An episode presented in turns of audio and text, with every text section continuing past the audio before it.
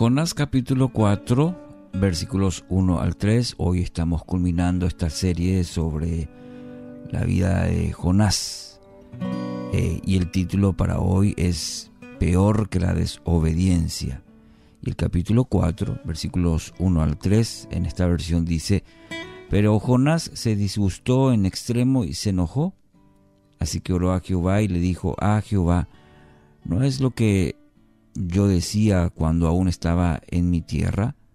Por eso me apresuré a oír a Tarsis, porque yo sabía que tú eres un Dios clemente y piadoso, tardo en enojarte y de gran misericordia, que te arrepientes del mal. Ahora pues Jehová te ruego que me quites la vida, porque mejor me es la muerte que la vida. No cabe duda que la desobediencia es detestable a nuestro Dios. A este pecado, sin embargo, se le agrega uno que es aún más despreciable. Nuestra incurable tendencia a justificar nuestro pecado, ya sea delante de los hombres o delante del Señor mismo.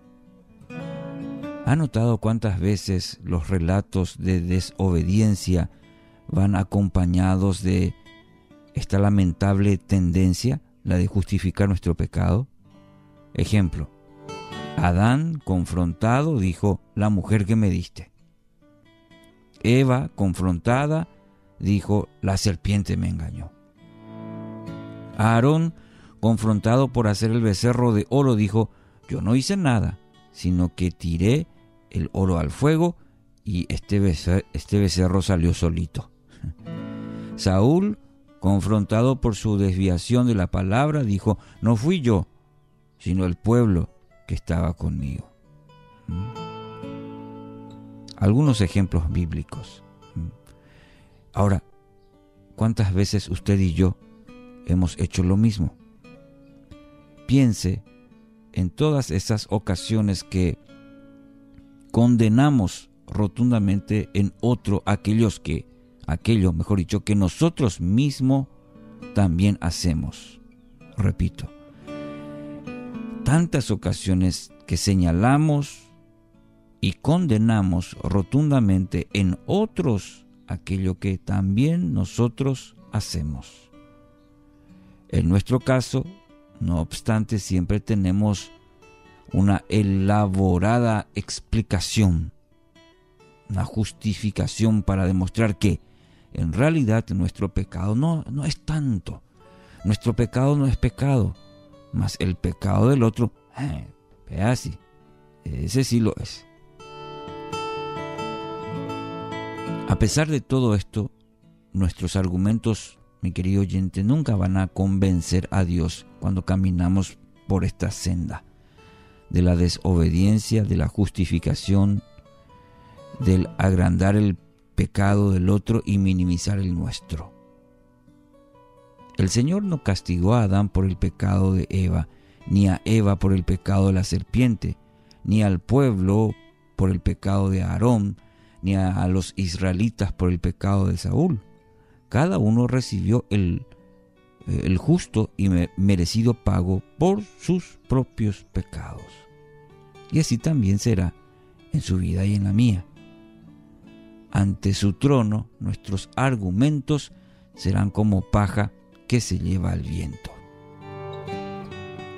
Porque es necesario que todos nosotros comparezcamos ante el tribunal de Cristo para que cada uno reciba según lo que haya hecho mientras estaba en el cuerpo, sea bueno o sea malo, dice 2 Corintios 5:10.